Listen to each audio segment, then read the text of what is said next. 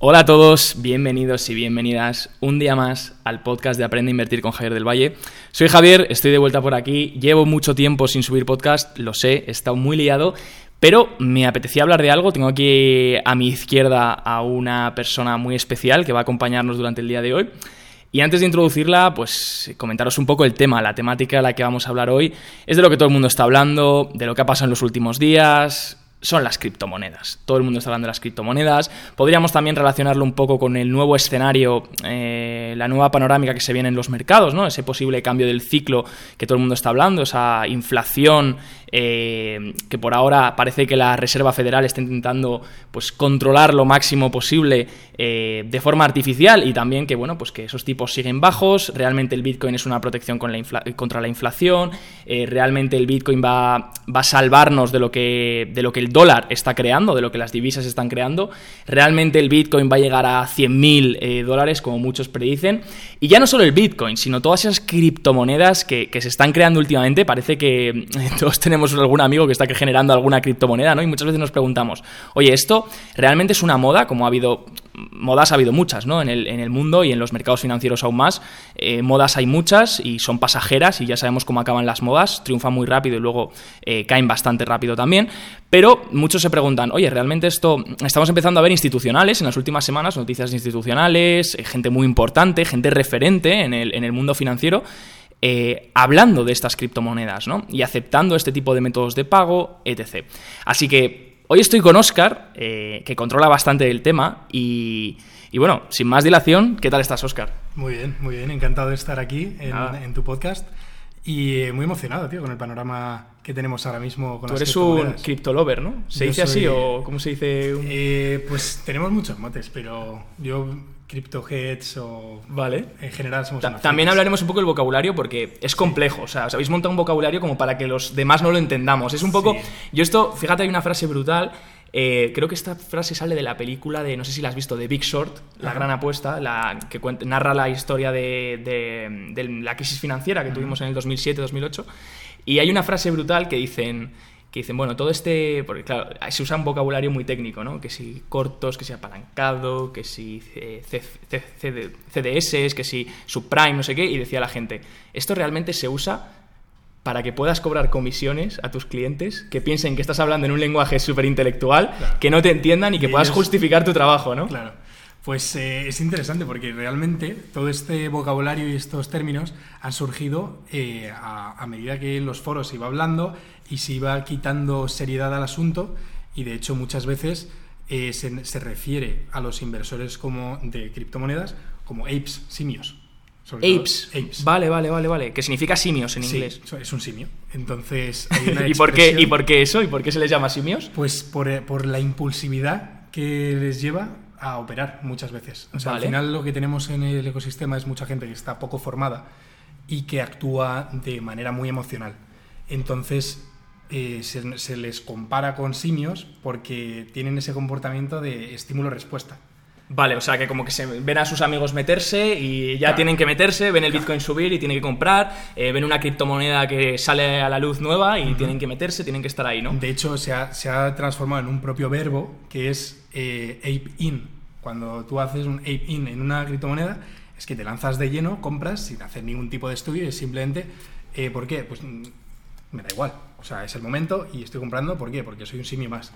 ¿Qué opinas de eso? ¿Qué opinas de, toda esta gente que está entrando? Ahora pasaremos a, la introducción y que nos cuentes un poquito tu historia, pero ¿qué opinas de todo esto de la gente que a ver, al final lo que sube llama la atención. O sea, esto eh, fue como el. Yo lo digo siempre, son como las acciones de crecimiento en, el 2020, porque llamaron mucho la atención en el mercado, pero tiene todo el sentido. Si de repente tú montas un restaurante, te va bien, pues la zona va a ver que el restaurante funciona y al día siguiente va a haber tres nuevos restaurantes, cuatro nuevos restaurantes, al final va a haber mucha gente que se mete y luego de repente eso pues va a llegar un momento en el que no es sostenible. ¿Qué opinas de lo que está pasando en las criptomonedas justamente con eso? Eh, la gente entrando sin validar los proyectos, creo que hay gente que no sabe ni usar los exchanges, que es como se llaman a los brokers, ¿verdad? de, de, criptomonedas.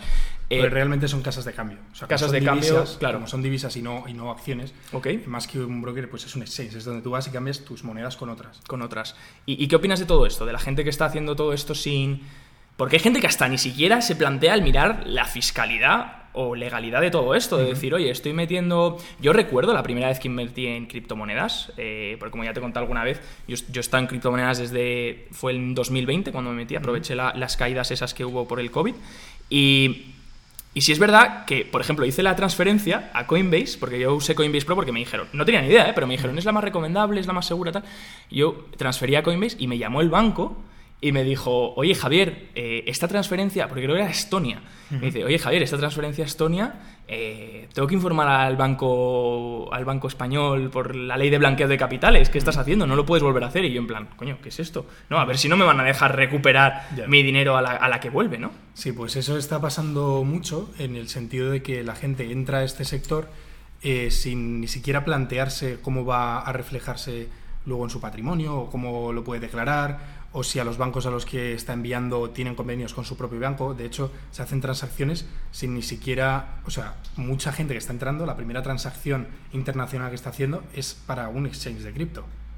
Entonces están aprendiendo a hacer transacciones. Que muchas veces no, o sea, que no habrían hecho otra transacción, una, transferencia bancaria, por así decirlo, ¿no? Exacto. Ostras, qué interesante. Y, y, bueno, de hecho a mí me ha pasado también eso que me estabas contando con, con otros exchanges, no con Coinbase, que mi banco directamente me bloqueaba las cuentas y eso era día sí día también. ¿Y no te dejaba enviar dinero? Y no me dejaba ni siquiera eh, mover dinero dentro de mi propia cuenta porque estaba completamente bloqueada. Claro, yo me estaba metiendo de lleno, entonces estaban viendo movimientos eh, semanalmente, a veces en fin de semana porque me interesaba, y a mí se me bloqueaban las cuentas y tenía que ir a explicarles, y digo, no, sí, otra vez es lo mismo, no, no hace falta que me llaméis todas las veces. Y ahora pues cómodamente ya puedo hacer todas las transacciones libremente, pues ya saben eh, lo que hay. Pero sí que, sí que había mucho miedo y mucha confusión al principio. Cuéntanos, cuéntanos un poco esto porque has dicho justo, yo empecé semanalmente a transferir mucha cantidad de dinero a criptomonedas. ¿Cómo das ese paso? Porque yo sé que tú, bueno, eh, si quieres lo cuentas un poco rápidamente. Eh, Oscar no es que sea aquí una persona nueva en el mundo de los negocios, sino que ya creó un, creó un negocio, además de un sector completamente opuesto, o sea, que no tiene nada que ver, que es el sector de la hostelería.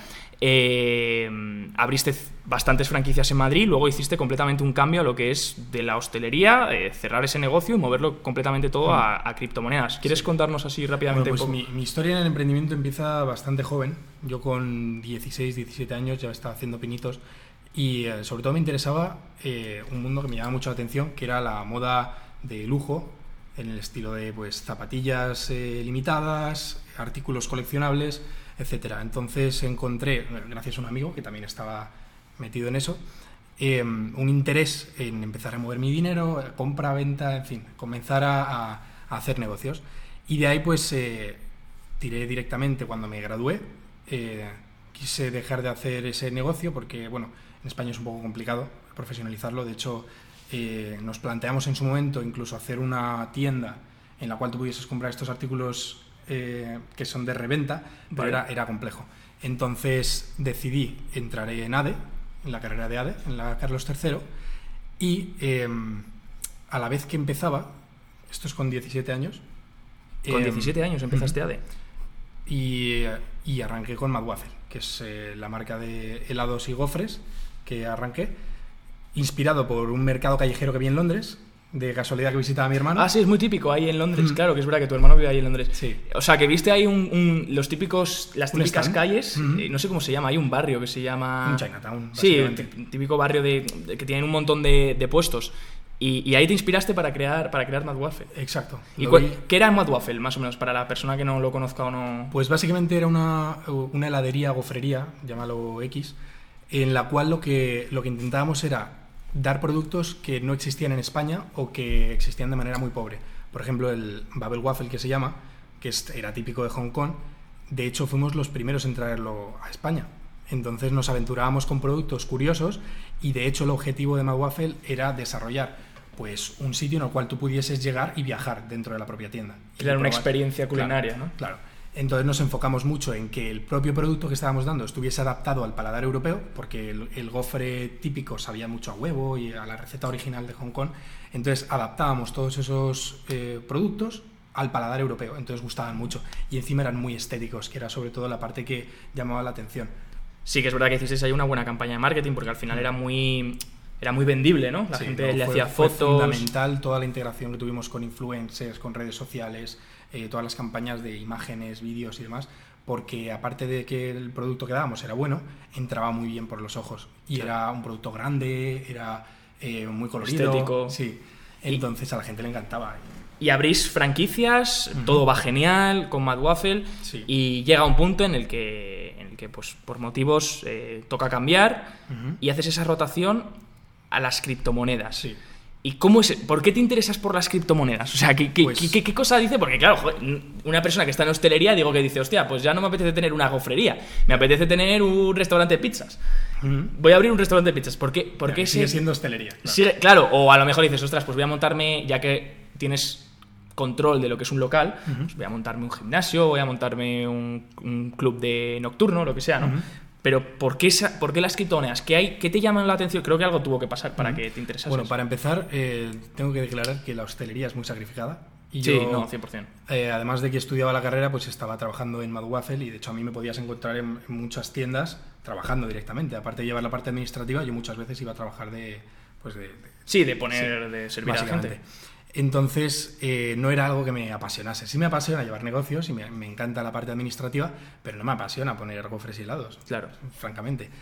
Entonces me di cuenta de que a mí lo que me gustaba era el sector negocios y aparte eh, llevaba mucho tiempo ya mirando acciones, mirando criptomonedas, mirando todo este tema y me resultaba muy llamativo el poder trabajar desde una oficina simplemente con, con estos valores. Eh, entonces, de hecho, fíjate, eh, no queríamos cerrar directamente Mad Waffle en ese momento, simplemente eh, vino el COVID, eh, nos cerró todo y nos vimos, entre comillas, forzados a renovarnos, que de hecho íbamos de la mano con hacer una- un cambio de logo, una expansión, de hecho estábamos planteando hasta internacionalizarnos, o sea que el proyecto iba muy para sí, arriba. sí, iba muy para arriba. Pero quise hacer ese cambio de sector porque encajaba más con mi persona y con, Vale. mi- y con lo que quería seguir haciendo más adelante, porque encima hice también un cambio de carrera. Me cambié de, de ADE a Ingeniería Aeroespacial. Entonces- Muy, muy parecido, ¿eh?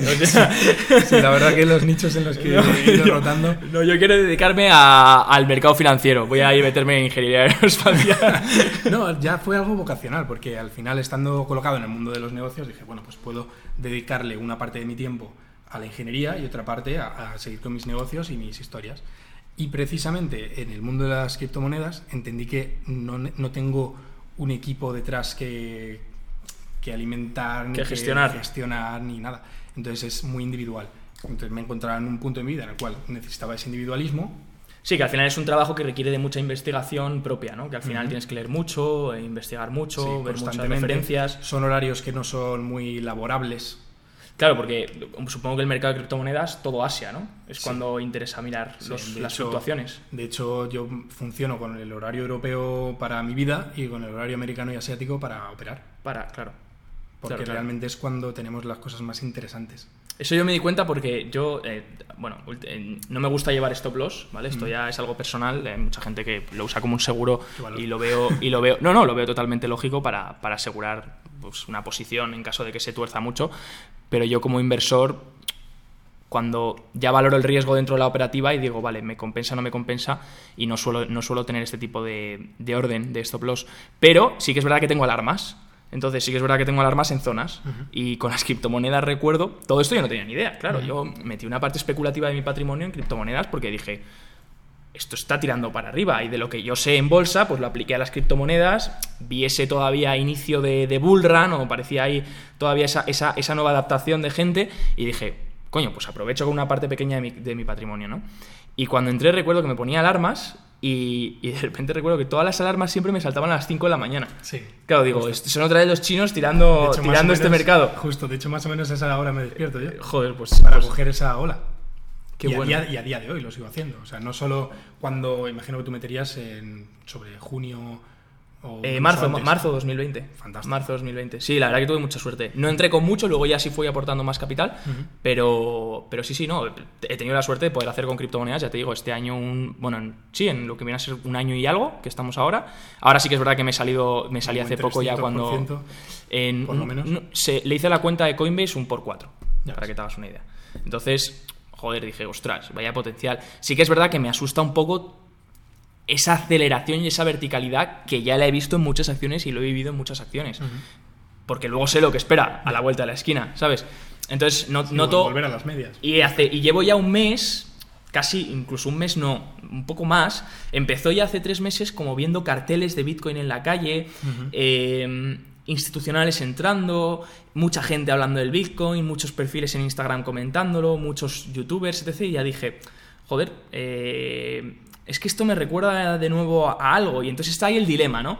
Está el dilema de realmente, muchos lo comparan al, hay, gente que te habrá dicho este argumento de negativo, de te dirá, también la, burbuja tecnológica era algo único. Lo ¿no? con los tulipanes también. Los tulipanes también, etc. Entonces dices, hostia, ¿hasta qué punto es diferente o no lo es? Porque la gente que estaba en el Nasdaq en, 2000, en el 2001, 2000, también creía que era algo era un cambio revolucionario todo lo que estaba pasando con internet Joder, era un cambio revolucionario lo vemos a día de hoy ha cambiado todo pero hasta qué punto esas valoraciones eran sostenibles. Y aquí entra la pregunta, y es ¿cómo valoras tú el Bitcoin?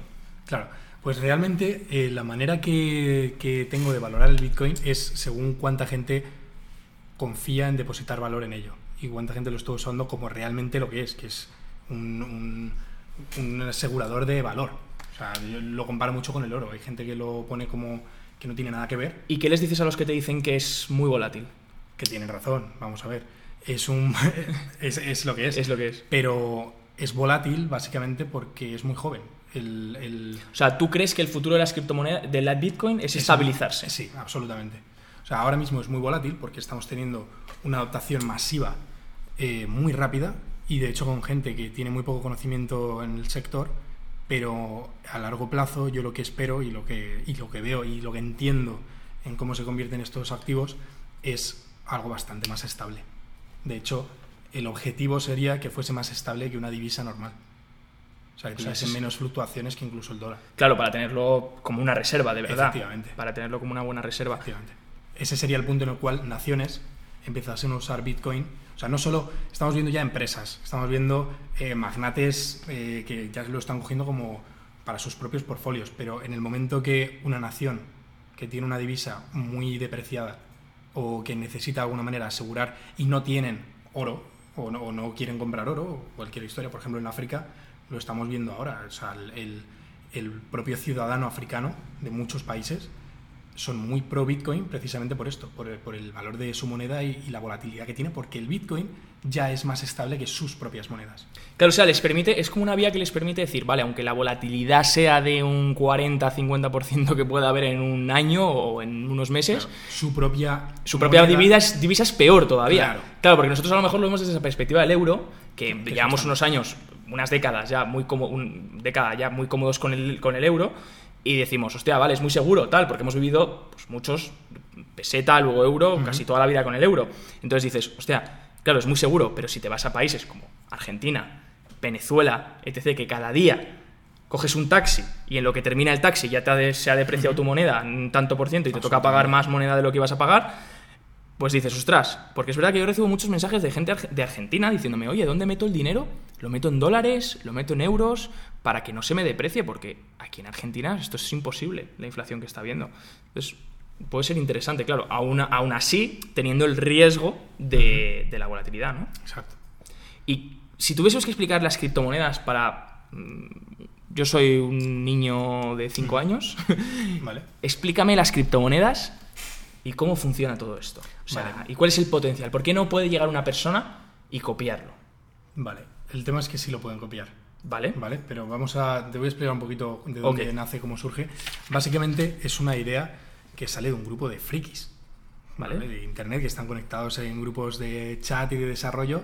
Son programadores y les surge. Bueno, yo también tengo el punto de vista de que Bitcoin no es algo que se fabricó, sino que se descubrió. Es decir, es una tecnología que está ahí, ¿vale? Y que se ha descubierto. Vale. Vale. Entonces, partiendo de ese punto de vista, eh, Satoshi Nakamoto, que es este individuo enigmático que no se sabe. Sí, el que dicen que es, un anónimo. Es un anónimo. Eh, desarrolla el papel de cómo funciona Bitcoin, que básicamente es un código en el cual eh, se van emitiendo monedas a medida que unos ordenadores comprueban que un código es, adecuado. Ya está. Esa sería la manera simple de entender cómo se van fabricando los bitcoins. Ahora, el punto interesante es que a medida que se van emitiendo más bitcoins, solucionar el código es más complejo. Y eso es de manera muy exponencial. Es decir, eh, cada, cada, vez que se complica es, es, mucho más difícil conseguir solucionar el, el problema matemático. Entonces esos ordenadores necesitan ser más potentes, necesitan tener más eh, velocidad, más poder computacional para que se pueda solucionar ese problema matemático. Y, vale, porque los bitcoins, yo en teoría creía que los bitcoins son limitados, o sea, hay 21 millones son limitados. O son limitados. Efectivamente. Entonces, se van emitiendo todos estos bitcoins hasta el punto en el cual eh, lleguemos a 21 millones. Vale. Pasado ese punto, no se emiten más. O sea, todavía no hemos llegado, por así decirlo. Vale. No, no, no. Queda, bueno, tenemos un porcentaje cubierto ya bastante alto. Pero queda la parte más difícil. O sea, a medida que va cubriendo el porcentaje, lo más difícil es lo último. De hecho, si lo ves en términos de tiempo, eh, ahora mismo ya llevamos como el 80% minado y se estima que se terminará de minar todo, teniendo en cuenta la tecnología, como va desarrollando todos los procesadores, eh, pasado 2100. Vale, sí, o sea que, luego va en exponencial el tiempo de, minería que requiere, ¿no? Exacto. Y también cuánto Bitcoin se recompensa por cada problema solucionado. Eso también se va eh, disminuyendo. Vale. Es decir, cada halving, esto es un suceso que pasa eh, periódicamente. Halving, eh, del inglés, es partir a la mitad. Y literalmente se parte a la mitad la recompensa que se da a esos ordenadores, a esa gente que está minando, em, la recompensa de Bitcoin que se le daba por cada problema que soluciona, cada bloque. Vale. ¿Vale? Entonces, claro, sumas eso a que cada vez es más complejo solucionar un, problema y que encima te dan la mitad de recompensa, aumenta el valor de, del Bitcoin porque es más costoso fabricarlo, bueno, recibirlo realmente porque ya están fabricados, y, se prolonga más en el tiempo la emisión total. Vale. O sea, que se revaloriza, por así decirlo. Y es que encima eh, tenemos que añadirle un punto de que realmente, bueno, se, se dice 21 millones, pero realmente hay menos, porque hay tokens que se han perdido. Claro. O sea, hay monedas que están en carteras que se han perdido. Eh, por ejemplo, la cartera de Satoshi, que es lo primero que se minó, no se ha movido nada. Entonces hay gente que ni siquiera lo cuenta como el total de monedas. Está, es un, punto aparte. Entonces no se cuenta dentro de todas las que existen. ¿Y que se considera que no se van a mover. ¿Y cómo es ese riesgo de cara al futuro? O sea, si empiezan a perderse un montón de monedas, porque al final oye, se pierden dólares, bueno, el dólar se pierde, pero al final se pueden emitir, se, imprimen más y al final, pues, eh, interesa, lo, al final el, balance de la FED es lo que, lo que hay que terminar de cuadrar. Pero, ¿cómo funcionaría esto en el Bitcoin? O sea, si de repente resulta que es una reserva de valor, pero se pueden perder, o no puedo, o puedo perder mis claves, claro. ¿cómo, cómo afecta esto al ecosistema? A la persona que lo pierde le afectaría muy mal. Ya, una putada. pero al resto del ecosistema le viene de lujo. Porque hay menos a repartir. Menos oferta, ¿no? Claro. Entonces, realmente es un beneficio para el resto del ecosistema que, sea irrevocable ese error. Es decir, al, tú perder criptomonedas es irrevocable. Tú no puedes eh, llamar a una oficina central de Bitcoin y decirle, oye chicos, me he confundido de, número en la transacción, ¿os importa devolvérmelo y lo vuelvo a hacer bien? Eso no existe. Una vez el minero ya ha validado esa transacción, está hecha. Ostras. y no se puede tirar para atrás.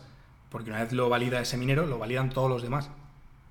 Y entonces es una relación en cadena que en el nuevo bloque ya está escrito que ese dinero ha salido de esa cartera, bueno, esos, esos bitcoins ya han salido de esa cartera al destino que lo ha puesto y si ese destino, por ejemplo, no, existe... No existe, ya se elimina. Se le llama como quemar. Quemar monedas.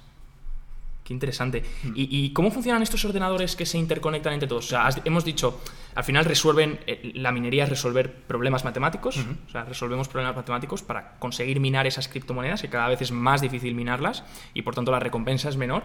Y luego entiendo que varias personas compiten por minar ese código. Sí. De hecho, ya estamos viendo hasta países compitiendo. Vale, ¿Y, cómo, ¿y cómo funciona esto? ¿Nos puedes contar un poquito? Pues. ¿Y por qué se le llama, y por qué se le llama, perdona, eh, descentralizado? Vale.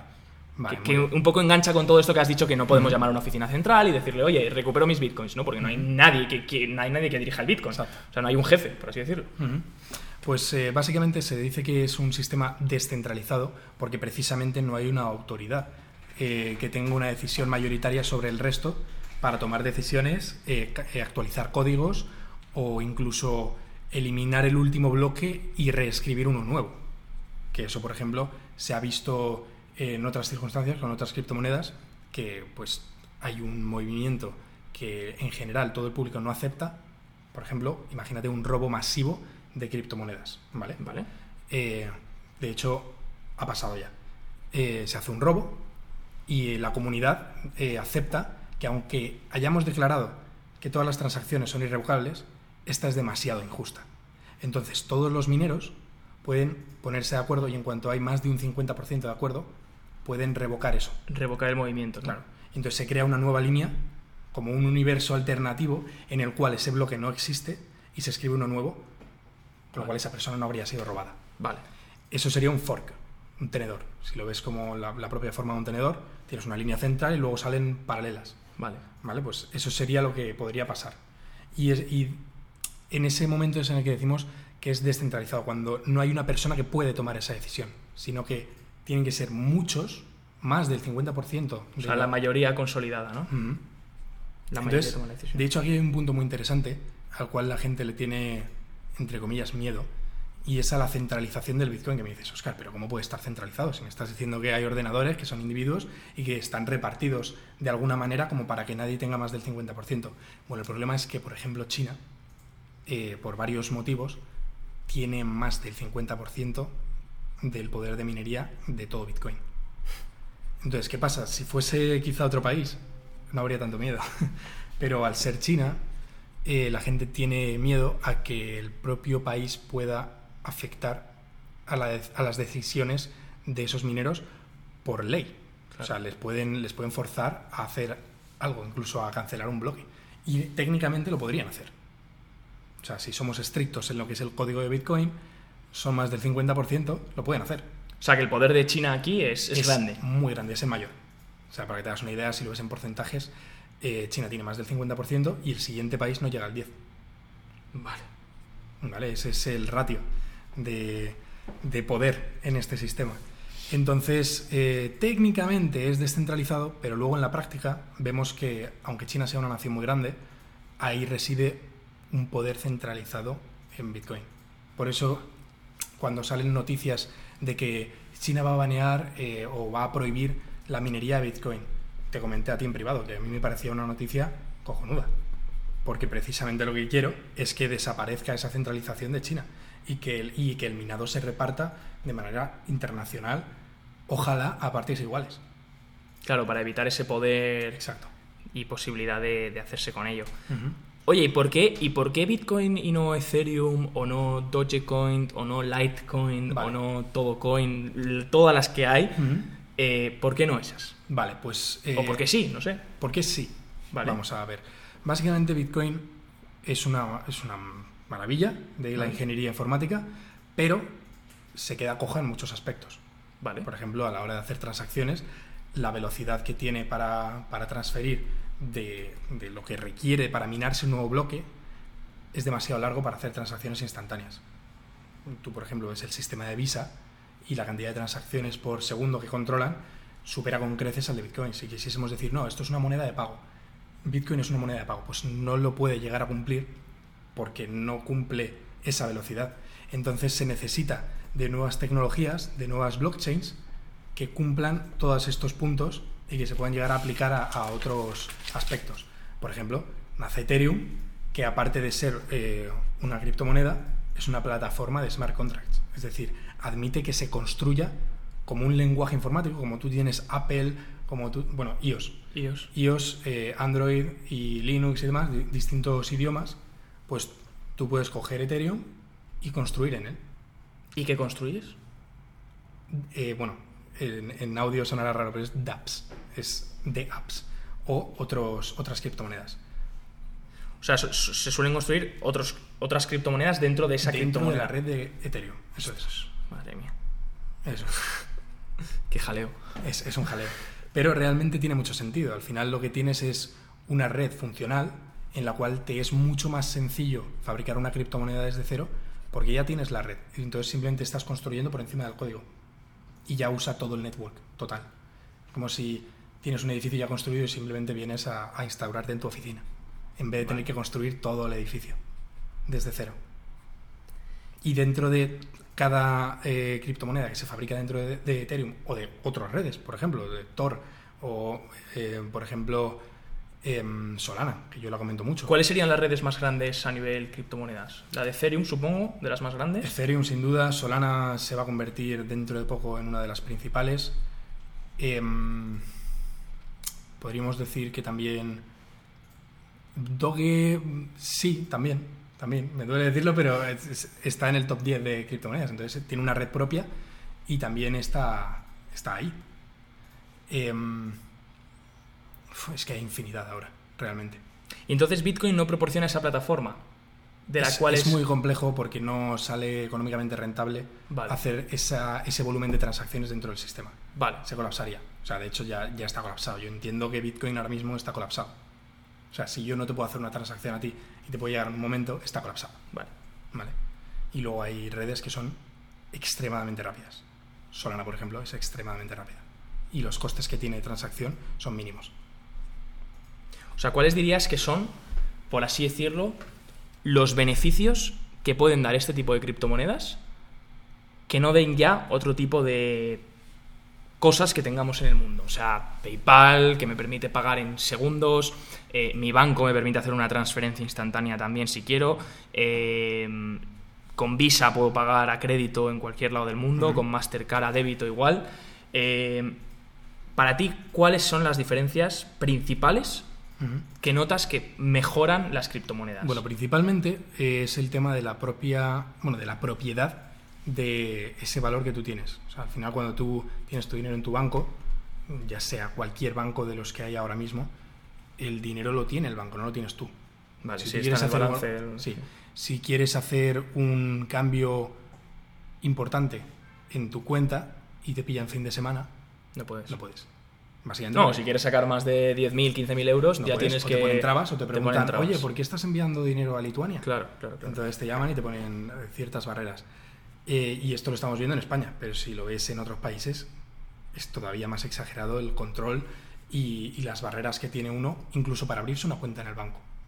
Que en eso a, veces no pensamos, pero una persona que no tiene eh, las características que el banco necesita para poderte abrir una cuenta, ya está fuera del sistema económico. Sin embargo, con las criptomonedas, cualquiera que tenga conexión a Internet accede a todo el ecosistema. No necesita un nombre, un apellido ni un DNI. Entonces simplemente abres tu cartera y empiezas a funcionar. Y funcionas 24 horas, 7 días a la semana, a velocidades de transacción impresionantes, con costes de transacción ridículamente pequeños y conectando todo el planeta. Sin, sin eh, objetivamente se busca que no haya intermediarios, que no haya instituciones, que no haya nadie de cartera A a cartera B. Entonces, y ahorrar costes también, ¿no? Para el cliente, porque al final, si tienes muchos intermediarios, pues todos esos intermediarios se tienen que llevar su parte. Hablamos de que tú puedes hacer transacciones multimillonarias en una fracción de segundo. Y por comisiones ridículas. Por, a lo mejor te cuesta 3 céntimos. Ostras. Una transacción multimillonaria. Y eso está pasando constantemente. Bueno, y por otro lado también, eh, un punto de todo esto es que está predescrito todo el código. Entonces, eh, tú, como usuario de ese ecosistema, puedes estar de acuerdo o no y elegir otro en base a lo que a ti te convenga o en base a tus principios. O, por ejemplo, eh, si eres partidario del anonimato total y de que ni siquiera se pueda ver en el historial de, de bloques de qué, de qué cartera ha salido qué Bitcoin y a dónde ha llegado, porque por otro lado tenemos eso, Bitcoin es totalmente transparente en cuanto a... Transacciones, ¿no? Sí, se, ve de qué cartera, bueno, cuánto balance tiene una cartera, de dónde, de qué cartera proviene ese capital, si lo está minando, o sea, si es un Bitcoin virgen o, si ha pasado ya por otras carteras, eh, a dónde va, o sea, dirías que. Porque la gente dice que no hay transparencia en las criptomonedas. Hay una transparencia brutal. Dirías que incluso, porque claro, a mí me hace gracia. La, porque la transparencia del dólar tampoco es que sea muy grande. O sea, te quiero decir, el mercado negro maneja una cantidad de efectivo impresionante.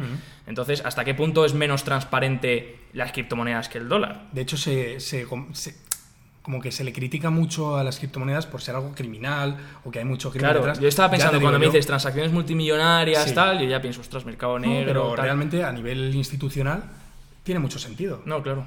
Que, quieras tener esa tecnología implementada en tu empresa a la hora de hacer pues ese tipo de pagos, ¿no? Pero luego, por otro lado, con el tema del crimen, eh, puedo estar muy seguro de que hay mucho más volumen a nivel monetario fuera de las criptomonedas que dentro. Y sin embargo, no por eso tachamos al dólar. Decimos, no, no, es que el dólar es una moneda de criminales. Pues sí, efectivamente lo es, pero también del resto del mundo. Y con las criptomonedas está pasando que cada vez más gente del día a día lo está usando para cualquier cosa. Qué interesante. ¿Cuál sería la cartera de Oscar?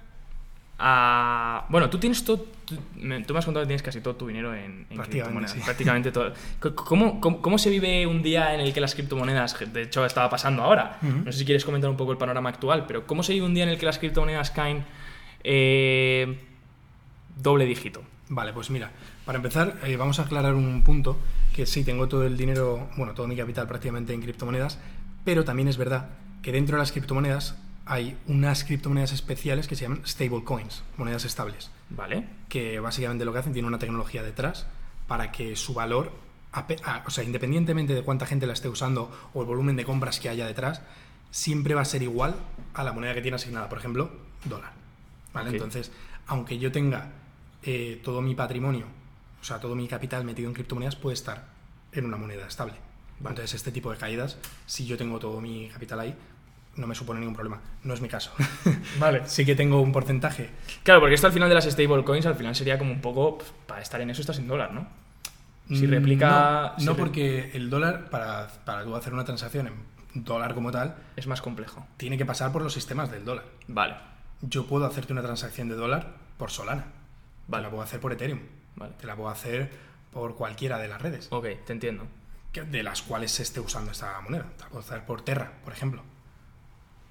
Son muy interesantes, de hecho, las tecnologías que hay para asegurar que siempre valgan un dólar. Eh, pero bueno, un día como, como, estos que hemos estado viendo, que de repente en una semana te cae todo un 50%, eh, por un lado, pues yo ya tenía cierta experiencia en, en los ciclos de mercado y demás, entonces ya he ido cogiendo beneficio a medida que íbamos viendo niveles de euforia máxima y hasta el panadero me estaba diciendo, ah, mira, pues tengo Doge, tengo... Sí. ¿Por, qué? ¿Por qué no te compras un poco de Shiba? La, frase de Rockefeller, ¿no? Cuando mi limpiabotas eh, sí, en bolsa, yo lo vendo todo. Entonces, bueno, yo he estado cogiendo beneficios, de esa manera he tenido un porcentaje de mi cartera en stablecoins, ¿Vale? pero hay una parte de la cartera que yo plenamente... Dejas ahí a largo plazo. A muy largo plazo y, y realmente veo una bajada de estas y entendiendo el objetivo que tengo con esto, pues no puedes evitar sentir cierta rabia al ver que tu cartera ha bajado unos cuantos miles pero bueno, como la visión es muy largo plazista, esto te tiene que, te tiene que importar. Tienes que creer mucho en el, en el, proyecto, ¿no? Y en que esto va a ser al final una... Sobre todo porque mi cartera eh, está muy invertida en proyectos muy sólidos.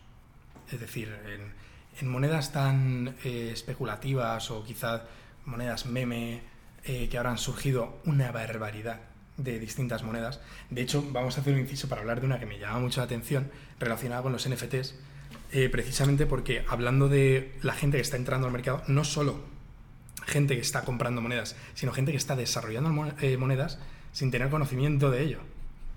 Porque el código se puede copiar, eh, como, está, como está abierto, tú puedes copiar el código y empezar a desarrollar una moneda sin tener mucho conocimiento, cambiarle el logo, el nombre y ya está. Entonces, hay una que, bueno, tiene, tiene cierto sentido, que tiene que ver con la industria pornográfica, ¿vale? Que se llama Cum Rockets Rockets. Sí. Y eh, la persona que lo ha desarrollado, yo la he visto en, algunas entrevistas que se han hecho en directo y demás, hablando, y en muy poco tiempo te das cuenta de que esa persona no es una ingeniera informática, no sabe muy bien cómo está funcionando esta tecnología y ni siquiera tiene una formación financiera adecuada como para ser la cabeza de negocio de un, sí, de un proyecto tan... que tiene un market cap multimillonario. Y bueno, básicamente lo que hacían era NFTs con imágenes este pornográficas. Eh, entonces, claro, había gente muy invertida en estos proyectos porque estaban viendo que a lo mejor al día estaban subiendo un 100%, a la semana un 2000%. Entonces, claro, ¿por qué, ¿por qué me voy a perder este tren? Bueno, pues de hecho yo por todas las redes eh, siempre he sido contrario a este comportamiento y nunca lo he recomendado. y pues esas carteras son las que más han sufrido en esta caída, las que estaban invertidas en proyectos mm, poco sólidos, que tenían eh, código copiado con otros tantísimos protocolos y que eran uno más dentro de las shitcoins. Sí, al final la gente cuando vienen tiempos buenos todo tira para arriba, pero cuando vienen tiempos malos Pasa lo mismo en las acciones. Al final la gente se queda en las acciones con buena valoración, con buenos números y se aleja de, ha sido, Ha sido duro estos días, porque, pero no principalmente por mí, sino por el ecosistema. O sea, veía gente pues perdiendo dinero, gente cercana que a lo mejor había invertido porque me había visto a mí o me había preguntado, pues, oye, ¿qué compro? ¿Qué proyecto está? No sé qué. Y de repente en días como estos no están acostumbrados a, cosas así y se ven emocionalmente forzados a vender, a, vender, claro. a salir del dolor que, también es parte de drenar el mercado, que también juega así el mercado. es decir, vamos a estrujar a la gente, les dejamos creerse los dioses, luego cuando están aquí les estrujamos y... Que este es un punto feo de, todo esto, que al final, aunque digamos que es descentralizado, hay ciertas carteras y ciertas personalidades que controlan una cantidad. Eso te iba a decir, que pueden mover la oferta y demanda a su gusto. Vamos, pero de una manera muy exagerada, porque también al tener esta trazabilidad podemos ver cuánto balance tienen esas carteras si lo están metiendo en un exchange. Ahí ya tú deduces si lo van a vender, porque en un exchange, ¿qué vas a hacer eh, si no venderlo? Bueno, también mismamente con Elon Musk. Sí. Tweets que realmente pueden ya influir sobre, oye, Elon Musk va a permitir Bitcoin en Tesla, va a comprar más Bitcoins en Tesla, no los va a comprar. Una respuesta que tuvo a un tweet que, que simplemente puso Indeed, efectivamente, respondiendo a, oye, os estáis metiendo mucho con Elon Musk, normal que quiera vender sus criptomonedas o no os sorprendáis si de repente quiere vender sus criptomonedas. Y él respondió, efectivamente. Entonces, claro, la gente que ahora mismo ha entrado de mano a toda esta bola que se ha generado y están muy atentos a lo que dice Elon Musk porque parece que él regula el mercado, ya te digo yo que no es así, y ha tenido mucho efecto, eh, muchas más cosas fuera de lo que es Elon Musk. Pero bueno, es un, es un escaparate. Es mucho efecto placebo, ¿no? Elon Musk, sí, sí, absolutamente. O sea, sí que es verdad que Mm, se puede ver que él tuitea algo y se mueven unos volúmenes en, en las cripto impresionante. Pero detrás, o sea, hay una quitándole, a él, quitándole a él, ya hay una serie de personalidades que manipulan muchísimo más el mercado que él. Y que todo lo que él quisiese manipular el mercado. O sea, al final, todas estas ballenas que se les llama, eh, pueden hacer transacciones a un exchange simplemente porque la trazabilidad permite que todos veamos que las monedas de esta cartera se han ido en exchange o que a lo mejor de repente están comprando en un precio y la gente dice, ah, bueno, pues si están comprando las ballenas, yo también, porque voy a pensar como las ballenas. Entonces, al ser transparente de esta manera es muy fácil manipularlo y manipular lo que la gente está viendo dentro del ecosistema. Entonces, sí, es, es, un poco mm, penoso ver que un sistema descentralizado hay unas personalidades que tienen tanto control. Pero bueno, y, encima están adquiriendo todavía más control, porque lo que hacen es que todas estas monedas que se están vendiendo, de gente que, como las, las que comentaba, que tienen poca experiencia, se asustan con esta bajada y lo venden para salir del marrón, por un lado, se las están vendiendo a ellos, porque estamos viendo, eh, bueno, de hecho yo es una de las partes que analizo diariamente, los datos on-chain eh, de, la propia cadena de bloques. Eh, se analiza qué están haciendo las ballenas dónde lo están depositando, están comprando, están vendiendo, qué está pasando. Y estamos viendo que todas esas carteras pequeñitas de menos de un Bitcoin están vendiendo y todas las carteras que tienen más de 100 Bitcoins están comprando. Entonces, no solo tenían poder antes y lo han manipulado, sino que encima Se aprovecha. están acumulando todavía más. Entonces, por eso yo a mí, por ejemplo, no me, no me preocupa mucho esto, estos tipos de caídas. Al final entiendo quién está detrás y cuál es el objetivo final de todo esto. Futuro de las criptomonedas, Oscar. Y no, y no a nivel precio, que mucha gente sé que se centra ahí, de, oye, Bitcoin va a llegar a 100.000, tal, ya que esto ya se aleja un poco del precio, sino que es un, es un sistema que al final yo creo que en lo que crees es que se acaba implementando. Para ti, ¿cómo es un futuro con criptomonedas? O sea, ¿qué esperas ver si yo te digo, Oscar, cerramos los ojos y en 50 y damos, llegamos a 50 años adelante? ¿Cómo ves el mundo a nivel cripto? Pues totalmente implementadas. O sea, yo sí que veo un futuro integrado con blockchain eh, prácticamente en su totalidad. O sea, es una tecnología que funciona tan bien y es tan aplicable a tantos campos que se puede usar. Bueno, de hecho, a mí lo comento mucho, me encantaría ver cómo un país utiliza la blockchain para su sistema de votación. Por ejemplo, es ah, muchísimo más económico, es más veraz, tiene toda la trazabilidad total, pero no solo para las votaciones electorales, sino, por ejemplo, en un país que gobierna una democracia, a la hora de pasar una votación por el Congreso o lo que sea, ¿por qué no pasarla a todos los ciudadanos en total y que cada uno tenga un token de votación y lo utilicen para votar una campaña o lo que sea? O sea, eso sería una aplicación, no directamente criptomonedas como valor, sino como tecnología. Por otro lado, eh, multitud de sectores, por ejemplo, en, las realidades virtuales de juegos, experiencias. Ahí te iba a meter yo los NFTs, ¿no? a lo mejor ves propiedad digital que todavía no se está tocando tanto. De hecho, se está desarrollando un proyecto muy interesante que es eh, Earth 2.0, la Tierra 2.0, que lo que se está desarrollando es muy parecido a Ready Player One. No sé si la habrás visto. Ah, la película, sí. La de que realmente juegan en un mundo virtual. Exacto, que, que, el planeta se ha convertido en un vertedero absoluto. No creo que vayamos a llegar ahí, ¿vale? Pero, pero la segunda parte de la peli es eh, el planeta es un vertedero y luego existe una realidad virtual en, la cual cada uno pues tiene su personaje, tiene su balance, va conquistando partes de juegos dentro de ese ecosistema virtual. ¿Y qué monedas se usan ahí? Pues criptomonedas. Y no solo para, el funcionamiento del juego, sino como token de intercambio para cambiar cosas de valor que aunque no sean tangibles, eh, pueden asignarse una propiedad, que esos son los NFTs. Entonces lo que veo sí eso es un mundo integrado. Y aparte, que la, de hecho ya lo estamos viendo, parece como hasta prematuro que, la Fed haya planteado una, una stablecoin para el dólar utilizando tecnología blockchain, pero es que ya lo hemos visto, es 2021 y ya se está hablando de meter un dólar digital que no es el dólar que pasa por el banco, no, es dólar de tecnología blockchain. Es adaptar todo el sistema financiero de una nación como Estados Unidos en tecnología blockchain. China, por ejemplo, está desarrollando, lleva tiempo ya, desarrollando su propia criptomoneda. Rusia lo, hará. Entonces lo que vamos a ver es, igual que ahora vemos proyectos, el día de mañana veremos que cada nación, pues, según sus políticas y según cómo funciona su sistema monetario, su token funciona de una manera. Y la comisión de red se lleva a impuestos o eh, está destinada a tal, o cada uno puede decidir a qué sector del país van destinadas las, el coste de transaccionario de todo esto. Entonces yo sí absolutamente le veo un futuro muy brillante a toda esta tecnología. Qué bueno. Oye, Oscar, pues eh, me quedo con una gran charla. Llevamos ya 46 minutos eh, aquí charlando y todo lo que quedaría, porque se me han quedado preguntas en el aire como tema de seguridad, que tú me mm. contaste cómo guardas esa, esa, esa cosa tan retorcida que tienes para guardar tus criptomonedas, cómo lo haces. De muerte, en caso de muerte, de, que. eso es, eso es. Cualquier cosa está. Es muy interesante, pero fíjate, lo voy a dejar todo porque, eh, bueno, para el que le interese ahora, voy a comentar que durante, durante la semana del 31 de mayo al 6 de junio vamos a realizar, eh, organizado por JF Partners, vamos a organizar una semana eh, de introducción a las criptomonedas, ¿de acuerdo? Obviamente es una semana que va a conllevar un precio porque hemos reclutado a diferentes formadores. Oscar será el principal formador, pero luego contaremos con pues una persona de legalidad y fiscalidad, que es Kike, que lo comentábamos antes, que también es importante entender eh, la fiscalidad y legalidad de estas criptomonedas, no vayas a quedarte colgado y luego no puedas traer el dinero de vuelta o luego Hacienda te meta, te meta un palo. Eh, luego también tendremos a Arnau en la parte de DeFi, proyectos DeFi y demás.